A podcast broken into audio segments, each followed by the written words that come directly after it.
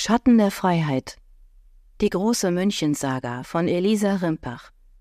München, Sedantag 1899. Ich weiß nicht, was soll es bedeuten, dass ich so traurig bin. Die Stimme erhob sich rein und klar über die Gitarrenakkorde. Die Geräusche, die eben noch das Café Noris erfüllt hatten, das allgegenwärtige Klirren der Gläser, das Lachen, das Husten und das Brummen der Gespräche traten in den Hintergrund und verstummten schließlich. Ein Märchen aus uralten Zeiten, das kommt mir nicht aus dem Sinn. Isolde spürte, wie sich Emilys kalte Finger um ihre schlossen und fest zudrückten. Die Luft ist kühl und es dunkelt, und ruhig fließt der Rhein. Die Sängerin, eine schlanke Brünette mit funkelnden braunen Augen, erhob sich und nahm die Pose einer Operndiva ein. Der Gipfel des Berges furunkelt im Abendsonnenschein. Es dauerte einen Augenblick, bis das erste Kichern die andächtige Stille durchbrach. Isolde schreckte hoch, als sich der neben ihr sitzende Maler Wengenroth, ein stattlicher Mann mit einem eindrucksvollen Schnurrbart, auf den feisten Schenkel klopfte und in ein brüllendes Lachen ausbrach.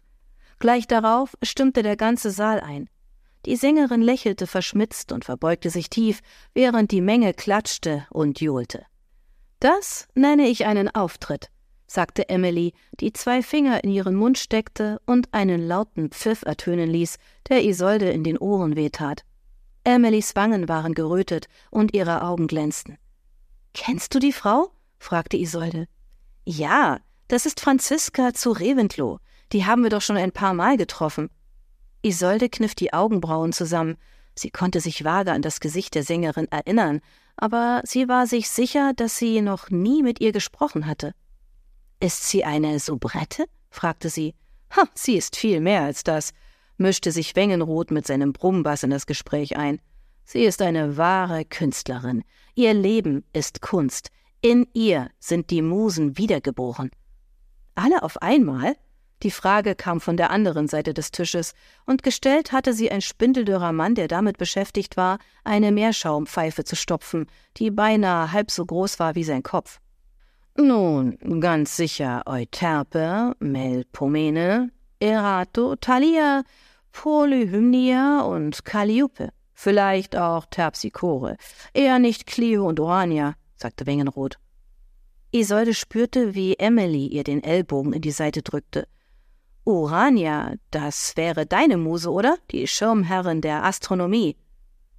Ja, wenn mich eine Muse küssen würde, dann wohl am ehesten die. Oder Calliope, die deckt die Wissenschaften ab, sagte Isolde und lachte. Emily zog sie zu sich heran, und Isolde spürte, wie sich die weichen Lippen ihrer Freundin für einen Wimpernschlag auf die ihren legten. Aus den Augenwinkeln sah sie, wie das schmunzelnde Gesicht ihres Gegenübers hinter der Meerschaumpfeife verschwand. Dass das klar ist, die einzige Muse, die dich küssen darf, bin ich, sagte Emily.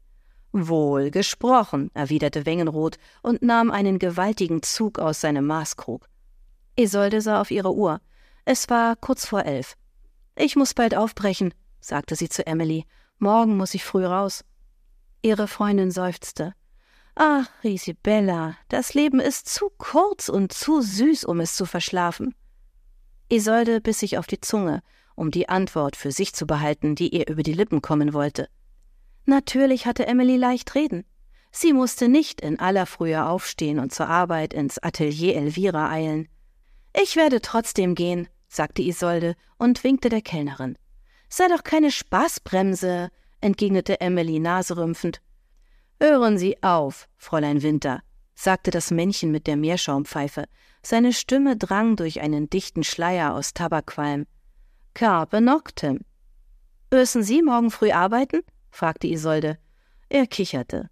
Ich arbeite hier und jetzt. Ich bin Dichter, und wo, wenn nicht hier, sollte ich die Eindrücke für meine Werke finden?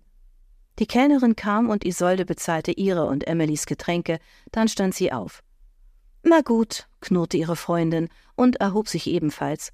Sie knickste vor den anwesenden Herren und ließ zu, dass Wengenroth ihr in den Mantel half. Trotzdem dauerte es noch eine gute Viertelstunde, bis sie sich von allen Freunden und Bekannten verabschiedet hatten. Als sie endlich auf der Leopoldstraße standen, atmete Isolde tief ein.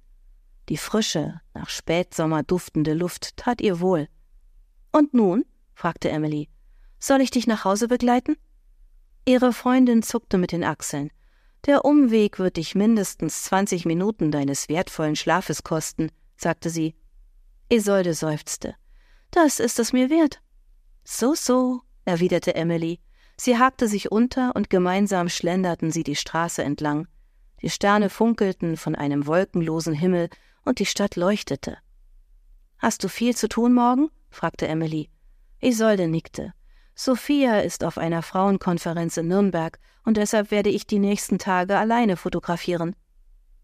Es ist ein Jammer, dass sie und Anita sich getrennt haben, sagte Emily.